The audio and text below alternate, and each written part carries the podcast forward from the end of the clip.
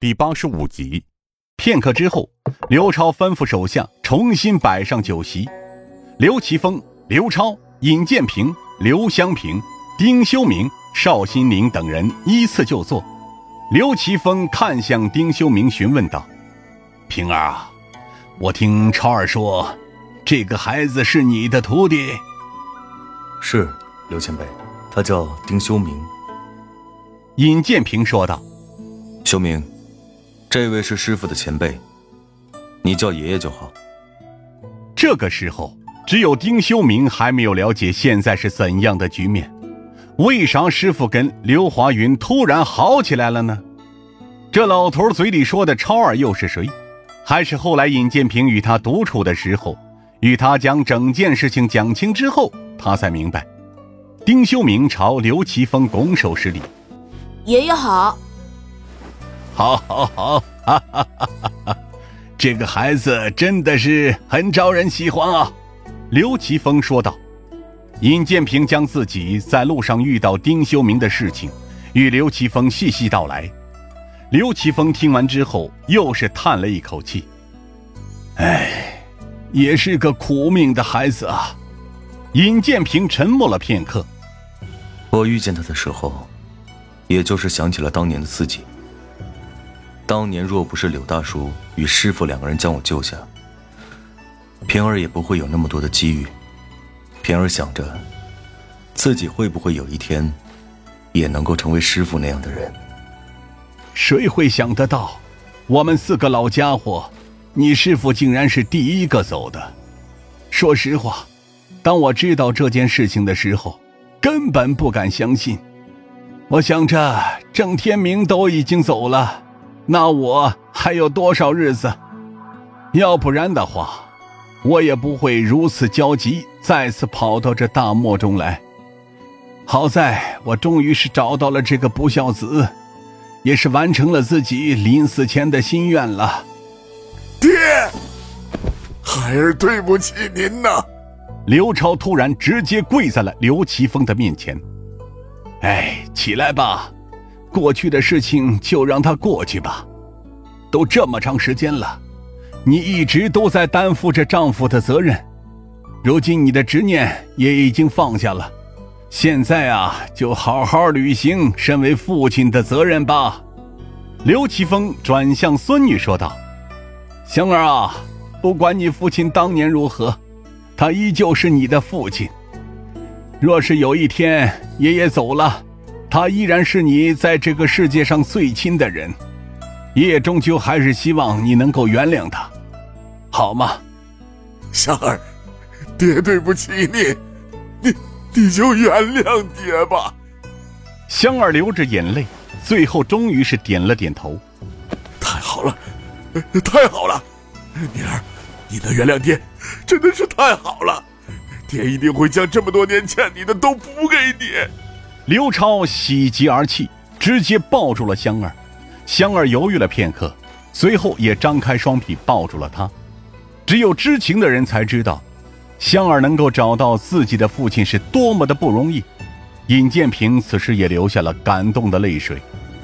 这次大漠旅途收了丁修明这样一个徒弟，看到香儿找到父亲这一幕，也算是没有白来。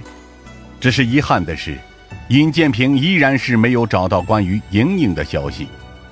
许久之后，刘超与香儿两人终于分开。期间，丁修明说自己已经吃饱了，拉着邵心凌的手离开了屋子。剩下四人再次坐好。这个时候，香儿向尹建平询问道：“尹哥哥，莹莹姐现在有没有消息？”尹建平摇了摇头，回应道：“我这次来大漠。”目的除了找到你们之外，也希望能够找到有关于莹莹的消息。尹建平，你是在找人吗？刘超问了一句。刘超不知道有关尹建平的事情。随后，香儿与尹建平一起向刘超解释之后，刘超这才恍然大悟。刘超思考了片刻，随后说道：“你若是找人的话，不如到阴山去看一看。”尹建平微微动容，不知道刘超话中是什么意思。阴山，呃，刘超点了点头。尹建平，你可知道天眼之术？尹建平还是没有说话，这一旁的香儿却是着急了。哎呀，爹，尹哥哥着急呢。你要是知道什么，就赶紧说呀，不要吊人的胃口啊！刘超欲哭无泪，心想着：我才是你的亲爹啊，你怎么就只关心着尹建平呢？刘超解释道：“天眼之术是一种完全不同于凡人修行体系的大道之法，修行者顺应天道，上知天文，下知地理，可求当初，可探未来。”可寻生者方位，可唤死者生灵，是为神仙也。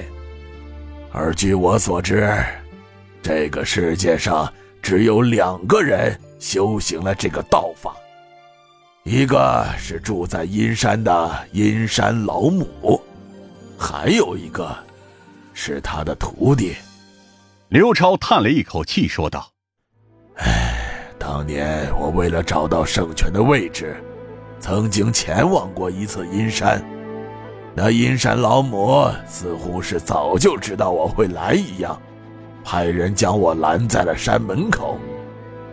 我跪在那里三天三夜，后来是他的徒弟出门为我算了一次，告诉我，如果我要找到所求之物，就朝着西北方向去。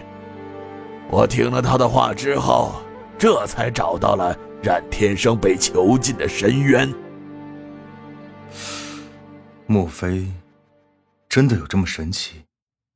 尹建平的心中再次有了希望。对于阴山老母一事，尹建平当年也有所耳闻。当年他为报父母之仇杀刘延昌的时候，尹建平曾经见到过阴山老母的其中一名弟子。他还记得那名女子叫做周玉娥。当年周玉娥帮了自己不小的忙，自己还未对其表达过谢意。